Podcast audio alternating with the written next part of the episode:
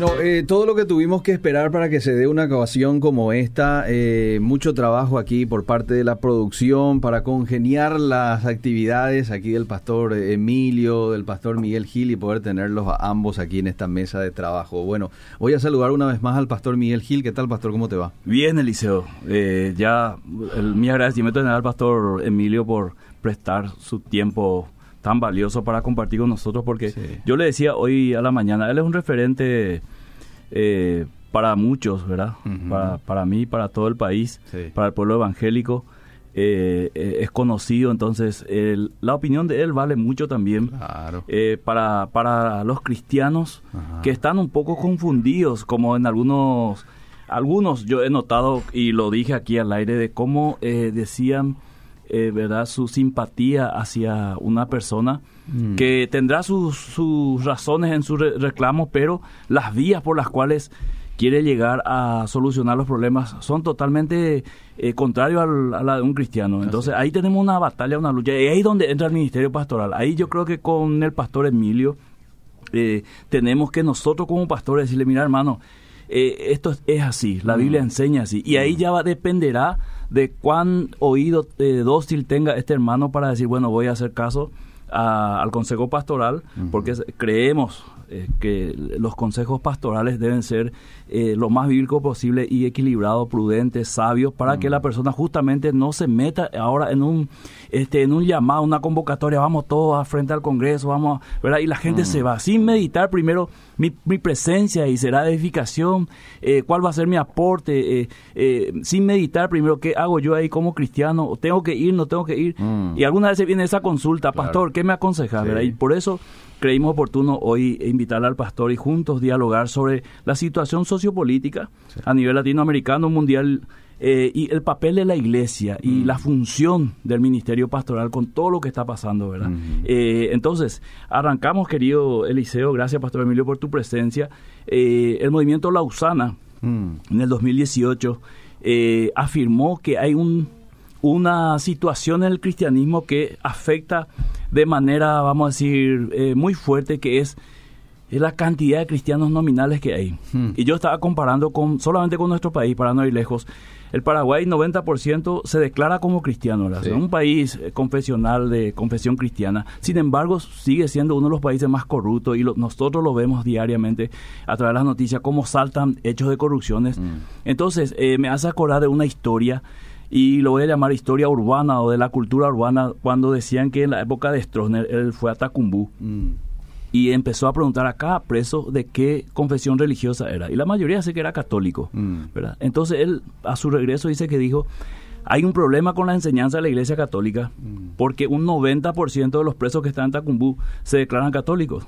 Entonces ahí tenemos una realidad social hoy, una eh, realidad política y religiosa también de que muchos se autodenominan cristianos o muchos inclusive en la política mismo, diputados, senadores, eh, intendentes se denominan cristianos, se autodenominan cristianos. Sin embargo, en los hechos mm. hay una fricción ahí entre lo que yo digo, lo que yo creo y lo que yo hago. Entonces yo creo que ahí viene una confusión porque los cristianos donde ven Biblia ya se lanzan con los ojos cerrados, ¿verdad? Hace poco la, la, la, nueva presidenta de Bolivia mm levanta una Biblia e ingresa al palacio y dice, volvió la Biblia al palacio. Y eso fue un boom en las redes sociales. Ahora, que vuelva la, Biblia al palacio no significa que volvió los principios cristianos mm. al palacio. Algo totalmente distinto. ¿Por qué? Porque eh, culturalmente la Biblia es un libro sagrado que muchos respetan, mm. pero no muchos obedecen.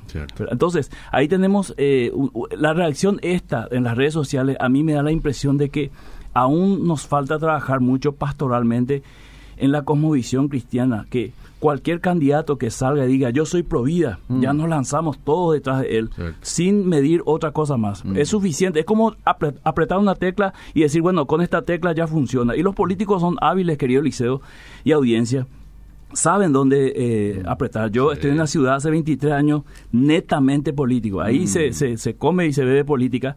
Y yo sé que los políticos saben dónde apretar, saben dónde le gusta a los pastores que le rasquen eh, y por ende a, a, través de ello a su, a su congregación. Entonces, todo este movimiento que estamos viviendo hoy nos muestra que tenemos una Latinoamérica evangélica, pero no cristiana. Juan Stan en su artículo hace poco escribió la diferencia de ser evangélico y ser cristiano. Y él decía que muchas veces ser evangélico hoy es una moda o un modismo que a muchos les gusta, pero eh, no están tan comprometidos con el cristianismo ni con, su, con sus principios como para obedecer y vivir lo que cuesta ser cristiano. ¿verdad? Entonces, con toda esta situación arrancamos, querido Eliseo y Pastor Emilio, para ver un poco cómo nosotros los pastores estamos viendo esto para llevar a nuestra iglesia hacia una hacia un pensamiento crítico y un pensamiento bíblico por sobre todas las cosas, decir, bueno, esta es mi posición ante esta situación. ¿Y cuál es tu opinión al respecto, Pastor Emilio? Buenas tardes, ¿cómo te ¿Qué Tal, Gracias, Pastor, también por la invitación y a la audiencia. Y sí, tengo la misma lectura que el Pastor. Seguramente durante la conversación en algunas cosas estaremos de acuerdo, en otras no sé si vamos a disentir o no. Mm. Pero es importante aclarar que lo que yo voy a hablar en este bloque es mi postura, no la del Pastor precisamente. Y eso también está abordando un poco la, línea de pensamiento del Pastor. Pero creo que tengo una gran coincidencia con él. Mm. Yo quiero dividir entre eh, la influencia de la iglesia y la influencia del cristiano como persona. Mm. Porque yo creo que son dos roles distintos aunque vos no creas. Por un lado, creo que la iglesia, y aquí no sé si rompo el hielo, de manera categórica, yo creo, es mi postura, querido pastor, no puede, no debe entrar en política partidaria. La iglesia, la congregación de los santos. Okay. Sí, un una persona de manera particular, un cristiano, un congregante, un miembro de una congregación mm. que necesita una plataforma, una mm. estructura política para proyectarse, lógicamente tiene que hacer política partidaria, sea donde sea. Mm. Pero que la iglesia asuma un rol diciendo somos colorados, o somos liberales, o somos encuentristas, o tal es nuestro candidato oficialmente, no creo que tenga que ser así. Porque se ha visto en la historia que las veces que la iglesia se involucró, de una manera activa en la política, mm. a la larga se vio envuelta en escándalos, en malos testimonios, mm. en, en, situaciones que lejos de expandir el cristianismo, mm. le bloqueó aún más y le entorpeció justamente por el tema este de involucrarse en política partidaria. Ahora, yo no sé si habrá un escaso pueblo muy extremo en el África, donde hay solamente dos líneas, en países altamente corruptos y sanguinarios, y se levanta un, un, líder como Boko Haram, por ejemplo, allá en Nigeria, que mata miles de personas y cristianos, y se levanta otro líder con principios bíblicos, y la mm. iglesia en un extremo tiene que tomar una postura, mm. no sé, esos casos no sé. Es otro escenario. Es, otro escenario, pero en el mm. escenario, digamos, general, o por lo menos lo que, vamos, lo que estamos viendo en la América Latina, yo creo que la iglesia debe guardarse, y los líderes espirituales también de hacer política partidaria. Mm. Como persona, yo, Pastor Emilio Agüero, puedo tener mi postura, puedo votar, es un derecho que tengo, hasta diría una obligación como, como ciudadano, pero yo no puedo eh, direccionar a mi pueblo hacia una u otra dirección. Salvo que de manera puntual yo vea que la congregación, ya sean varios, muchos o corporativamente, se esté identificando con un sector que a mí me parece peligroso o anticristiano. Me, me explico. Por, por, ejemplo, lo que él nombró, mm. este líder político, ¿verdad? Mm. Abiertamente habla de matar, de fusilar, de mm, colgar gente, de quemar, de que... Eh, y, y, espiritualmente ni hablemos, ¿verdad? Él no cree en nuestro Dios ni nada. Y que yo tenga que apoyar por mi hastío con la clase política actual de la corrupción que hay, yo creo que eso no es suficiente justificativo para que yo apoye a alguien. Debe haber otros factores. Yo no puedo de rabia apoyar a, un, a, un, a una persona que a mi criterio no reúne mínimamente las condiciones emocionales para liderar un país porque me da rabia el otro. Mm. Eso es como, por ejemplo, le iba a poner los cuernos a mi esposa porque ella me puso a mí también. Mm. Si ella me fue infiel, eso no me habilita a mí a hacerlo de vuelta. O si alguien me robó, no me habilita a robar. Mm. Y esa falsa disyuntiva también que nos plantean, de que si vos no le apoyás a tal político, está a favor, entonces la corrupción está a favor. Es una falacia la falsa disyuntiva, porque si yo no apoyo a, este personaje, por ejemplo, no significa que yo le apoye a los demás. No significa que estoy de acuerdo con, lo, con la corrupción. Entonces esa es la parte, digamos, que a nuestro pueblo creo yo, y hablo por lo que veo en las redes sociales. Mm. Estoy metido, suelo chatear, mirar lo que hay ahí, contesto, y veo que los cristianos entran en esa falacia. Por ejemplo, si vos insinúas o criticas a una línea política, quiere decir que está a favor de la otra. Y no es así. Mm. Y me lo dicen a mí. Entonces falta ese criterio. Y yo personalmente Eh, nunca me he metido en política partidaria. Ni, eh, inclusive me voy un poco más, allá, pastor, yo no sé tu postura, pero yo tomé una decisión como pastor de la iglesia más que Venezuela hace unos años atrás. Que los políticos no usen el púlpito que Dios me dio para su proselitismo político. ¿Qué implica esto? Y lo voy a decir claramente porque puede herir susceptibilidad y quiero ser claro que por ejemplo en épocas de campaña vayan políticos supuestamente para que yo ore de mi púlpito por él, mm. ¿verdad? Nunca apareció, ni va a aparecer más después, mm. pero guau, que él quiere que se ore por él y te pide el micrófono y dice durante un minuto unas palabritas o su mm. simple imagen ahí. ¿Qué hace la gente? Ya le mire, ah, no, el pastor mm. oró por fulano, mm. ya se emocionan. Ay, vino, sí que nuestra iglesia se va a convertir para la gloria de Dios y cualquier cosa el tipo es, ¿verdad? Entonces yo no voy a permitir ese tipo de manipulación. Yo tomé esa decisión, yo dije en mi púlpito eso. Que si un político quiere que yo ore por él, lo voy a hacer eh, en privado o lo voy a hacer en otro lugar o en la iglesia, no en un servicio central principal porque yo creo que hay una manipulación que también confunde a la gente. Mm. Algunos están de acuerdo con eso, pero yo no estoy de acuerdo porque creo que el púlpito es para predicar la palabra de Dios. Mm. Y uno dirá, ¿y qué tiene vos orar nomás por él? Sí, pero hay que ver la intención también. No es que yo oro nomás por él, sino cuál es la intención, cuál es el, el, el, mensaje que puedo estar dando a una sociedad inclusive afuera que está mirando o al pueblo que me está mirando, ¿verdad? Mm. No sé si mezclé un poco las cosas, pastor, también ahí, ¿verdad? Pero eh, hablé un poco de dos, tres cuestiones eh, en el cual estoy de acuerdo con el pastor. Política partidaria no estoy de acuerdo como, como pastor, ni como líder, ni como iglesia. Sí, los creyentes independientemente sí. No estoy de acuerdo con usar el púlpito para eh, hacer proselitismo, mm. ni, disfrazado de orar por mi pastor, porque mm. quiero que Dios me bendiga y tampoco estoy de acuerdo con que le apoyemos a líneas partidarias o políticas o personajes que abiertamente van contra los principios bíblicos, abiertamente, mm, mm. Eh, supuestamente porque este es el mal menor de todo lo que hay. Mm. No estoy de acuerdo tampoco con eso. No sé si de alguna manera respondí algo. Yo, yo, yo creo que la, la, iglesia hoy por hoy mantiene una, una prudencia en cuanto a su postura en esto que se refería al pastor de, política partidaria, pastor. ¿O vos qué crees? De por ahí lo que se da es, ciertos lugarcitos así en la hora del anuncio para que pase el, el, hermano fulanito que ahora está haciendo política, oremos por él, así de manera sutil como lo mencionaba el pastor Emilio. Sí, aquí, aquí yo creo que se impone una... una voz abierta de cada pastor o cada congregación, mm. ¿verdad? Y ahí me parece que cada uno va a tener que sentar postura y yo le felicito al pastor Emilio por eh, hacerlo público ya, ¿verdad? Mm. Para que es eh, una forma de protegerse también contra porque estamos ¿Vos, cuando tenés la misma postura. Tengo la misma postura y, y lo vengo diciendo hace mucho en, en Ipacaraí mismo donde se da mucha política mm. y cuando vos tenés miembros que están metidos en política, ellos tienen que saber eh, verticalmente tu pensamiento para no ni siquiera intentar, porque te digo, la habilidad política es, es, es sutil, querido Eliseo, mm. y muchas veces el pastor en su buena intención, inclusive sin que esté metido, puede caer y muchas veces salir es más difícil, mm, ¿verdad? Mm. Entonces, eh, yo creo que la iglesia eh, no puede tener opiniones políticas fuera de las verdades bíblicas. Mm. No debería. Mm. Ni siquiera, hay muchas veces que nosotros sacamos estos comunicados que están bien por un lado, ¿verdad?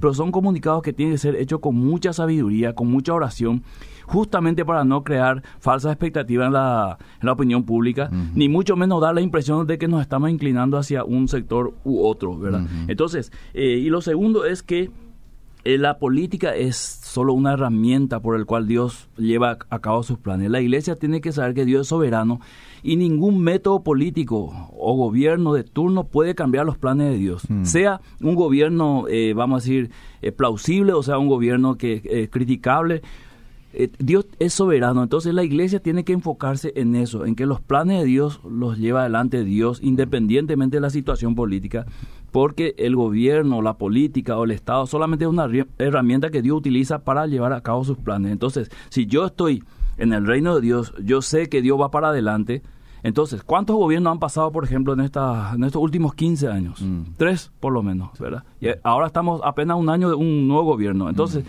la iglesia ha subsistido históricamente a varios gobiernos, algunos sanguinarios, otros que le ha dado eh, ayuda, otros le ha dejado en paz, le ha dado libertad. Mm. La iglesia está capacitado por Dios para caminar este, este este camino más así. Entonces, por eso es que es importante que la iglesia no pierda su visión, mm. no, no se mezcle en, en, en, un pensamiento, una corriente política, pensando que este, este es el momento de la iglesia para gobernar. Mm. Yo, mi postura es la siguiente, la iglesia no fue llamado a gobernar el mundo, mm. la iglesia fue llamada a transformar el mundo. Es distinto transformar que gobernar.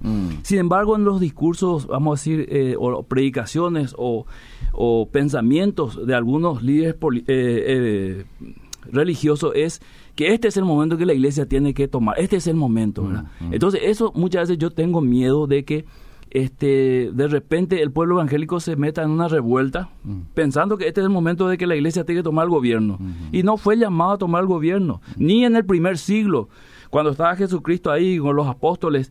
La iglesia fue llamado a eh, tomar el imperio, sino a trastornar el imperio. Y en Hechos dice, eh, aquí están ahora los que están trastornando el mundo, refiriéndose a los discípulos. O sea, aquí están las personas que están, vamos a decir, cambiando el pensamiento de la gente, no queriendo eh, tomar gobierno o tomar el imperio por, por la vía política. Ahora estamos hablando del punto de vista de la iglesia, no del punto de vista de un cristiano, porque sí, los cristianos están llamados a meterse también en todas las esferas, incluido la política, ¿verdad? Claro, claro. Eh, mira, hay un montón de mensajes. Yo quiero leer ya uno o dos, ¿sí?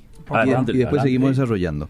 Hay preguntas para el pastor Emilio, hay preguntas para el pastor Miguel Gil, hay preguntas para ambos, así que voy a leer. Justo el domingo nos estaba diciendo el pastor para apoyar a un hermano que se va a postular para concejal de una ciudad y a mí no me gusta, algo no me cerraba, dice esta oyente.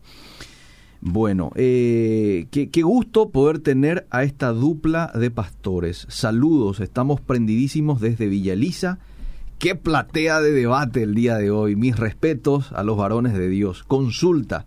Si claramente el día de mañana se levanta un probado siervo de Dios para aspirar a presidente, y aquí va la pregunta eh, para ambos, ¿consideran ustedes que la iglesia no debería reunir fuerzas para apoyar a ese candidato cristiano? Al fin y al postre, las decisiones políticas a la larga terminan por afectar de una u otra forma a las diferentes iglesias que conforman en país, eh, el país. Entonces, teniendo eso como contexto, ¿ustedes no considerarían el hecho de apoyar a este candidato cristiano? Abiertamente yo no. Yo no liceo porque no va a cambiar eso. Ponerle que suba cinco años, termine su periodo después, venga otro totalmente opuesto, ¿verdad? Entonces eso de que va a cambiar eh, es, relativo. En la historia, hay que mirar un poco la historia.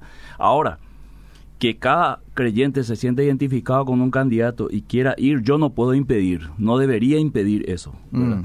Pero también, eh, si miramos bíblicamente, eh, o miramos de la perspectiva bíblica, nunca vas a ver en, en la historia, en el Nuevo Testamento, que los apóstoles decían a la iglesia, vamos tras este este hermano, ¿verdad? O sea, ellos se enfocaban en predicar el evangelio, mm. en constituir la iglesia, no perdían tiempo en eso porque ellos consideraban esto eh, queda en manos de Dios, mm. ¿verdad? No depende mucho, no, no fuimos llamados a eso. Esto es lo que tenemos que entender, eso, que un hermano participe en política o llegue a ser presidente de la República no cambia la visión de la iglesia, no debería cambiar, no debería ni siquiera desviar la visión de la iglesia. Mm. Por eso yo no lo haría abiertamente, es decir, yo no me pararía en el púlpito y, o a mi eh, consiervo decirle vamos todos en un bloque y apoyemos esto. Ya se hizo eso en, históricamente y no funcionó tampoco, mm. ¿verdad? Inclusive gobiernos en América Central que han llegado a ser aparentemente cristianos también fueron eh, ensuciados en su gabinete con corrupciones. Mm. Así que yo no lo veo tanto así como apoyar en bloque. Pastor Emilio. No, y estoy de acuerdo. Es más, ya ocurrió eso. Y voy a nombrarlo, el doctor Vince un hombre serio. Tengo el mejor criterio de ese señor. Eh, me parecería que necesitamos un líder como él, 10 líderes como él en Paraguay. Y lo hizo, me reuní con él en forma privada, oramos, hablamos con otros pastores. Por supuesto que me hubiera gustado que llegue, pero proselitismo político no. Así de fácil es. Mm. Eh, eso ya está claro porque esto no pasa por la persona y el candidato, pasa por los principios bíblicos que yo creo que tienen que regir por encima de la situación y las circunstancias políticas de nuestra vida, que es la palabra de Dios. La iglesia está mucho más allá de una clase política. Fíjate nomás, vamos a mirar la iglesia a través de, no solamente la iglesia cristiana evangélica, la misma católica. Mm. ¿Verdad? ¿Cuántos mm. cientos de años imperios han pasado? Mm. Y terminaron. ¿Dónde está Napoleón?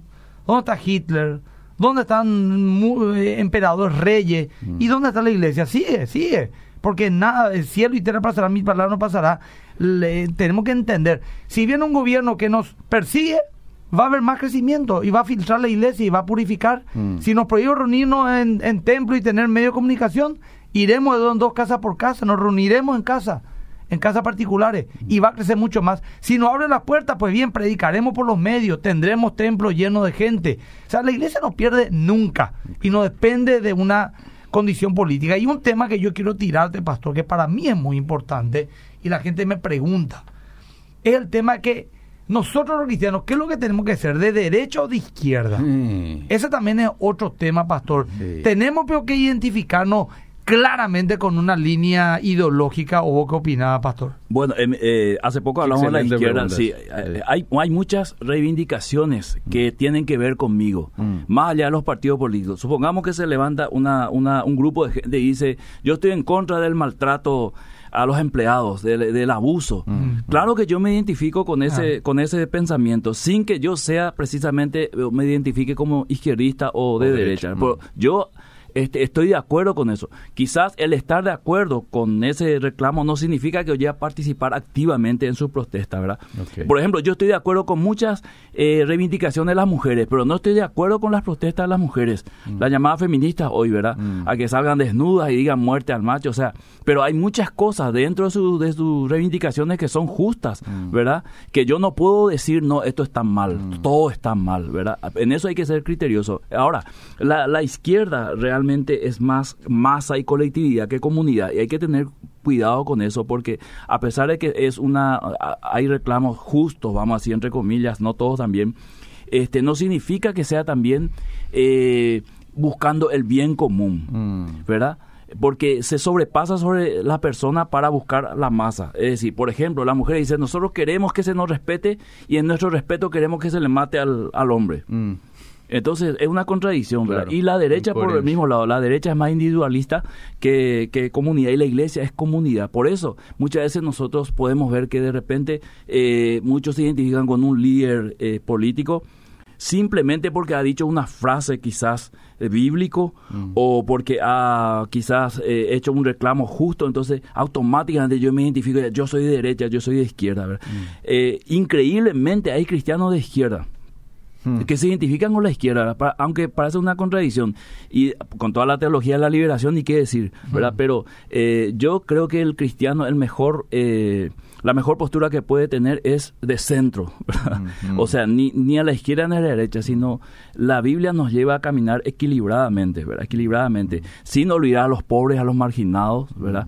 Eh, tampoco yo creo que hay que salir a decir que eh, la izquierda es un desastre y, y- y no, hay que escuchar sus reclamos, hay que escuchar a los homosexuales, hay que escuchar a las feministas, ¿verdad? Dialogar con ellos, lo que hacía Jesús. Mm. Te doy un ejemplo, había eh, cuatro clases de pobres en aquella época, los pobres marginales, Mm. ¿verdad? Los publicanos pecadores, Mm. ¿verdad? Los, eh, las mujeres Mm. y el otro no me acuerdo, eh, eh, los enfermos. Eran totalmente marginados. Sin embargo, a ellos se acercó Jesús, dialogó con ellos, compartió con ellos, comió con ellos.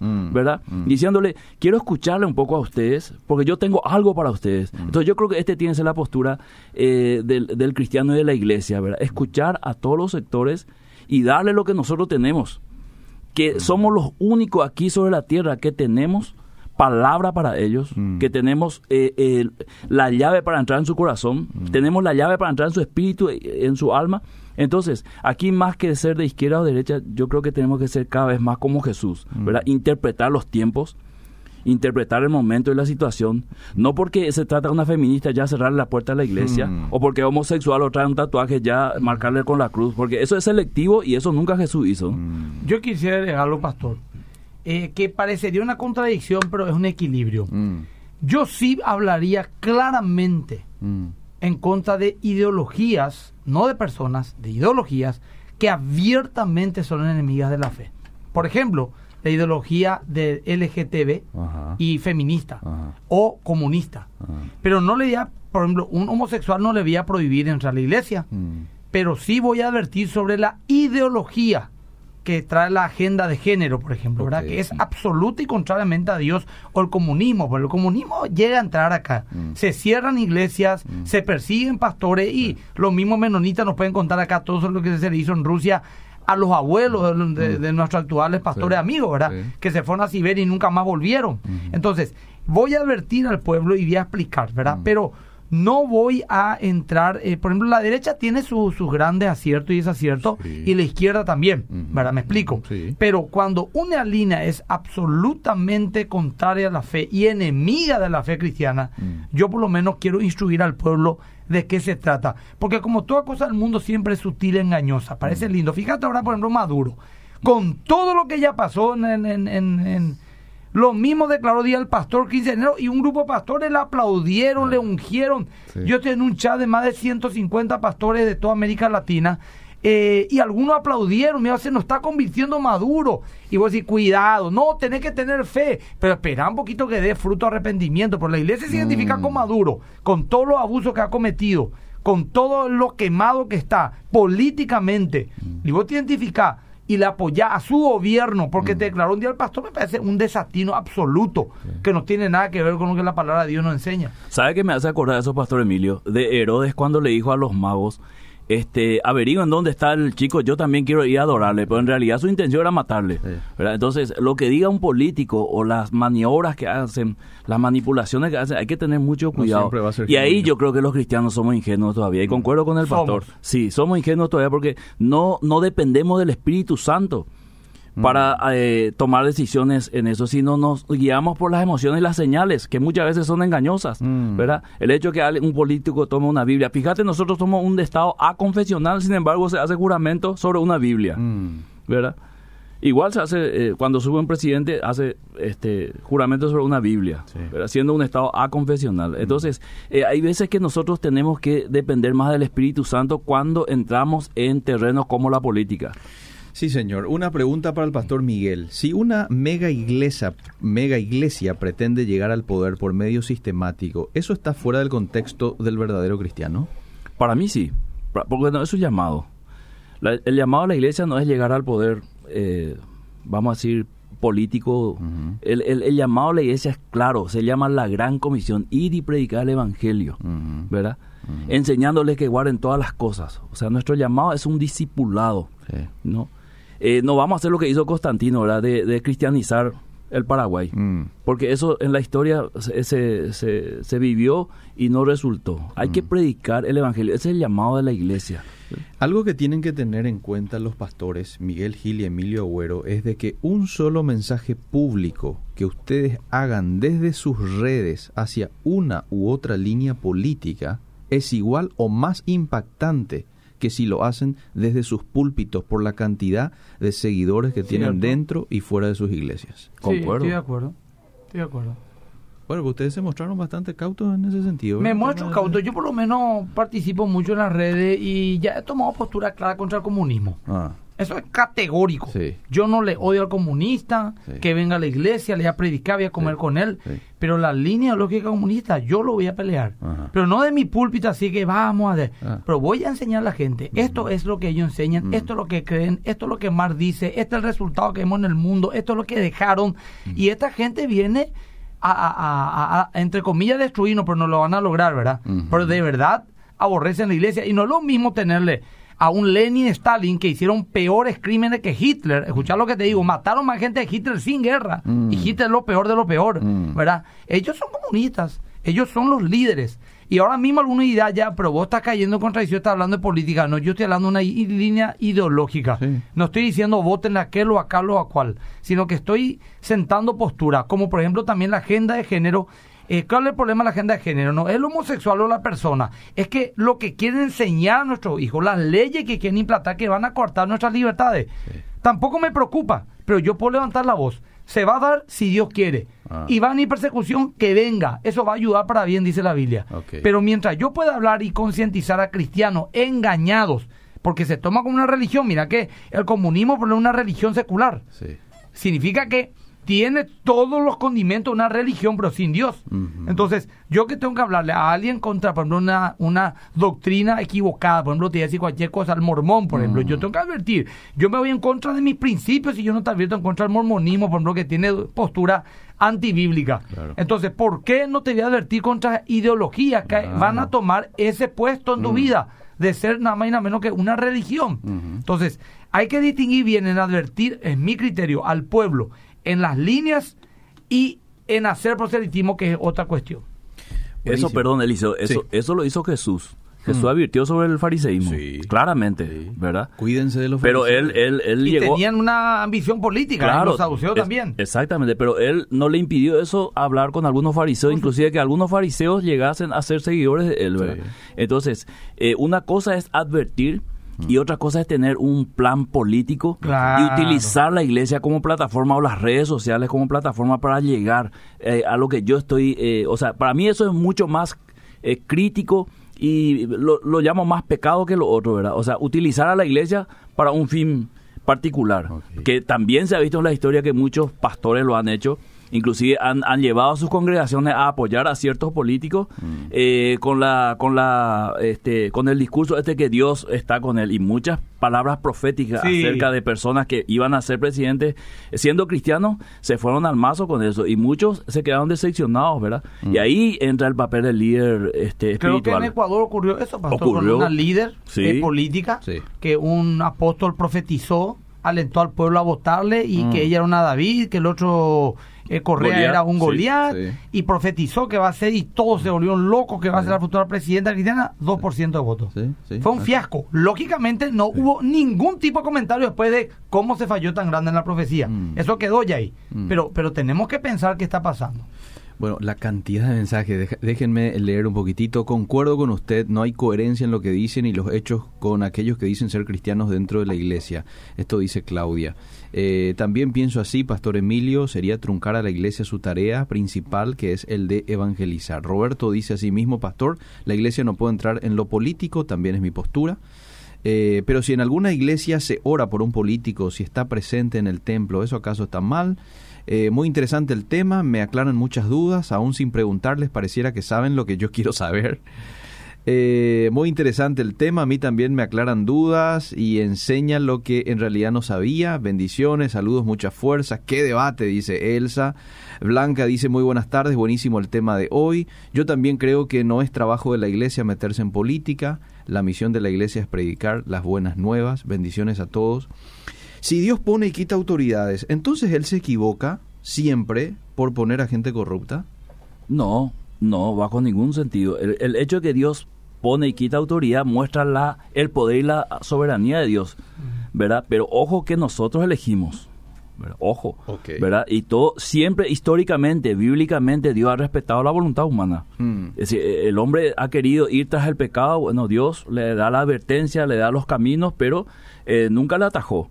Entonces, cuando nosotros decimos Dios pone, entonces Dios puso a Hitler, ¿verdad? Si vamos a mirarlo más profundamente, decimos que todo ocurre bajo la soberanía de Dios, pero yo particularmente no creo que Dios eh, diga, bueno, voy a poner a esto para que haga sufrir al, pueblo. Yo creo que Dios permite que estamos todavía bajo la naturaleza pecaminosa y nuestras elecciones aún así son malas y sufrimos las consecuencias por una ley espiritual de la ley de la siembra y la cosecha, ¿verdad? Yo deposito mi voto mayoritariamente en este candidato y luego no sale como yo quiero. Y eso no es solamente con aquellos que no son cristianos. Como dije, hubieron candidatos cristianos que llegaron a este a puestos importantes y también decepcionaron a su a sus seguidores. ¿A ustedes les parece que es un déficit? Y le pregunto a ustedes que son pastores, un déficit desde los púlpitos que no se les enseña a la gente a votar.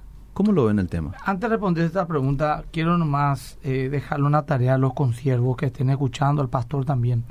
Por un lado, Romanos 13 dice que Dios pone y quita reyes. Pero Oseas 8.4 dice, ellos han puesto reyes, pero no escogidos por mí. Hmm. Entonces, ¿cuál es el equilibrio? ¿Es o no es? Entonces yo creo que la soberanía de Dios pues está por encima de todo. Por ejemplo, la Argentina ahora. Mm. Se levantó un gobierno mm. que mm. mamá quería en la parte de ideología que no es lo que va a hacer. Se viene con todo. ¿verdad?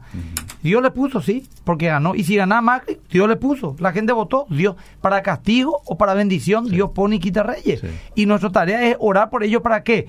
Para que vivamos en paz mente y la palabra de Dios pueda correr, etcétera. O sea, yo creo que es un programa solo, solamente ese tema, ¿verdad? Mm. Y yo tengo un lindo estudio al respecto, no sé si el pastor lo puede hacer en un momento, yo lo hago en otro momento, sobre ese equilibrio entre Dios pone o no quita rey al final, de qué, de qué depende de nosotros decidir hacer lo que quiere. Bueno, ahí ya vimos un punto. Ahora, enseñar a votar, ¿qué significa? A tener criterio, Alicia. Yo, por, supuesto que hay que enseñar a votar, pero ¿cómo yo enseño a votar? Cuando yo enseño los, el, el filtro de la palabra de Dios. Por ejemplo, la Biblia nos dice, es pecado cruzar luz roja. Pero sabemos que es un pecado por los principios bíblicos que la rodean. Claro. ¿Verdad? La Biblia nos dice, es pecado fumar. Pero sabemos que hay que cuidar el templo y todo. Entonces sabemos todo qué pasa. Así también el voto. Mm. Yo tengo que tener criterios y para eso tengo que ser instruido en la palabra de Dios. Enseñar a votar no es lo mismo decir votar por fulano. Claro, muy diferente. Está bien enseñar a votar, puede hacerlo el pastor, ya sea enseñando principios bíblicos o, por ejemplo, diciendo el miércoles que no hay culto, tengo una charla especial para aprender a votar, a elegir autoridad y llevo un estudio, etcétera. Mm. O desde un púlpito directamente un domingo. Pero tiene que ser cuidadoso a no inducir al voto, Muy bien. que es otra cosa. Muy bien. Es mi criterio. Muy bien. El otro, Eliseo, eh, me viene el pasaje de cuando Israel pidió rey Mm. por primera vez. Y eso molestó a Dios. Mm. Pero no impidió que Dios le dé un rey. Mm. ¿verdad? Y claramente dice, ellos están escogiendo eh, este sistema de gobierno, ¿verdad? Y este sistema de gobierno va a hacer que sus hijos sean esclavos. O sea, con este sistema que ellos están pidiendo, van a sufrir. Y yo creo que ocurre también eso con, con este tema de, de poner eh, gobernantes o no. Dios permite todas las cosas, ¿verdad? Pero siempre detrás hay un propósito. ¿verdad? Es posible que cuando un gobierno sea muy corrupto, la gente comience a amar la integridad, por ejemplo, sí, ¿verdad? sí. Y a valorar ciertos ciertos eh, valores que la- el cristianismo tiene, ¿verdad? A, a desear hombres más honestos, más íntegros, ¿verdad? Y esto también muchas veces Dios eh, hace, por eso decíamos al principio que la política o todo esto es una herramienta también para los propósitos de Dios. Hay algo simpático, pastor. Un pastor amigo de Ciudad del Este me dijo, en guaraní, me dijo, yo no sé hablar mi guaraní, pero es más simpático en guaraní cuando dice, ¿verdad? Nosotros no sabemos más qué vamos a hacer, dice el pastor. Porque Ciudad del Este es una ciudad cíclica económicamente. Mm. Vienen dos o tres años más a la venta y va a ir paitela cuadro y hay otro año donde todo el mundo tiene plata. Cuando vienen las crisis, empezamos a orar y a hacer ayuno para que Dios reactive la economía. Mm. Hasta que de repente nos dimos cuenta que cuando hay crisis se llena nuestra iglesia. Cuando está bien económicamente, baja la cantidad de gente. Entonces ya no más pólvora. Eso es como un hermano me dijo, Pastor, oran por mí abrir un negocio y que me vaya bien. ¿En serio? ¿Y a qué te vas a dedicar? Y chapista me dijo, ¿verdad? Mm. O sea, tengo que orar para que haya más choque. O tengo que orar para que los que chocan, que van a chocar de todos modos, lleven más a su taller que en otro, no sé. Sí. Pero son esas también paradojas que tenemos que lidiar a veces los pastores. Sí. Bueno, eh, ¿les leo más mensajes? Por favor. Nos quedan, mira qué rápido pasó, nos quedan cinco minutos. Justamente el pueblo de Israel pidió ser igual a otras naciones y pidieron un rey. Vino Saúl que no fue escogido por Dios, pero él les dio rey y ya saben la historia. Eso era justamente lo que Sí, te sí, referías. sí, sí. Eh, una pregunta, los tres capos apologéticos están ahí en la radio, dice Emilio, Eliseo y Miguel. Por el, por, por el pastor a lo mejor se le No, referirá. sí. A ver, voy al siguiente mensaje. Excelente el programa. Darío López, un teólogo peruano, dijo hace poco en el Instituto Bíblico Asunción que Jesús fue político basado en Lucas. ¿Ustedes qué piensan? Eh, John Stott tiene una linda definición de lo que es ser político. Todos somos políticos, ¿verdad? Mm. Pero bajo ningún sentido Jesús fue partidario. Así mismo. Porque no se identificó con los fariseos ni con los saduceos. ¿verdad? Pero hizo política y al, al- y dejó una forma eh, clásica de ser político para los cristianos, Mm. ser luz y sal. Es decir, sin que vos pertenezcas a un partido, vos sos el, el vecino que mueve a tu, a tu, a tu cuadra, Mm. el que va y hace la apoyada para los enfermos, el que consigue los remedios, ¿verdad? Que normalmente en nuestra cultura eso lo hace el político, Mm. ¿verdad? Pero este que Jesús haya hecho política no significa que él hizo partidariamente eh, política. Ni que quiso llegar al poder, mucho menos, y sabemos mi reino no es este mundo. Otra cosa, pastor, que quiero un poquito, ya que tenemos dos minutos más, que me preocupa un poco de que Jesús era comunista. Mm. Y tiene su apoyo bíblico, de que se juntaban, tenían todas las cosas en común y a nada le faltaba a nadie, Mm. como en Hechos capítulo 7. Mm. Bueno, yo quiero refutar en 30 segundos esa postura. A ver qué interesante. En primer lugar, eh, ese no era el diseño de Dios. Mm. Por eso Dios mismo le dispersó. Muere Esteban y Mm. les dispersa para que prediquen la palabra. Segundo, no vemos ni un ejemplo en toda la carta apostólica de vender todo lo que tenemos y tener todas las cosas en común. Ni uno. Si ese hubiese sido el plan de Dios, hubiera habido instrucciones claras al respecto. Mm. Tercero, Nunca más se practicó, por lo menos en la iglesia apostólica, ese estilo de vida. Al contrario, iban por todos lados predicando y esparciendo la palabra de Dios. Luego pueden vivir en pequeñas comunidades, ayudan, etcétera. Era también otro contexto cultural que estaban viviendo, ¿verdad? Mm. Pero decir de que Cristo era comunista, el comunismo tiene 130 años. Mm. Jesús no era ni derecha ni izquierda, mi reino no es este mundo. Sí. Él está por encima. Él en todo caso es teocrático, pero no es teocrático como lo fue la Iglesia Católica o inclusive los reyes de Israel en la antigüedad, Mm. sino que su, su palabra que gobierna y él recién va a actuar política, entre comillas, partidariamente cuando él vuelva proféticamente, porque él ga- eh, gobernará el mundo desde Jerusalén. Entonces, ¿qué pasa? Hoy en día es impracticable eso. Mm. No es un ejemplo neotestamentario. Ok. O sea, nosotros como iglesia, si buscamos el poder, vamos a caer en lo mismo que ya la iglesia católica cayó en el oscurantismo.